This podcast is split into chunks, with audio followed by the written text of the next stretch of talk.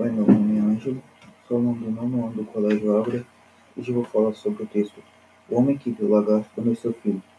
Era uma noite de terça e eles vinham ter deitado na cama.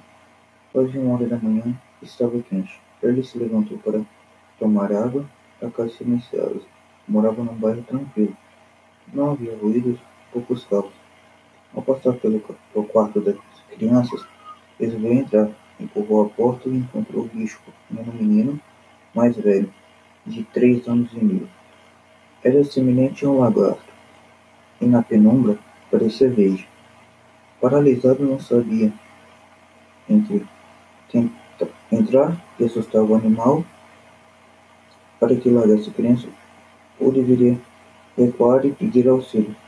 Ele não sabia a força do bicho, só adivinhava que deveria ser monstruosamente forte, ao menos forte demais para ele. Franzino, funcionário, e meio míope, por cima.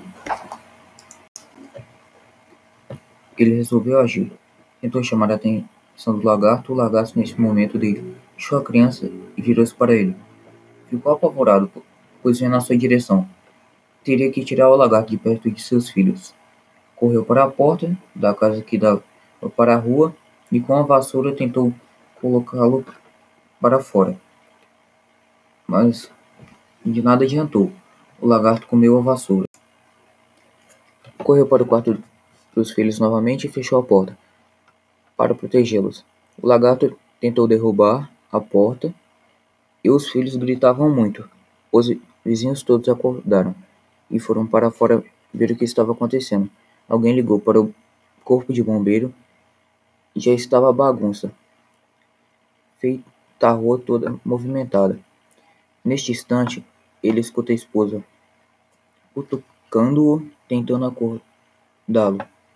Acorda, acorda! É só um pesadelo.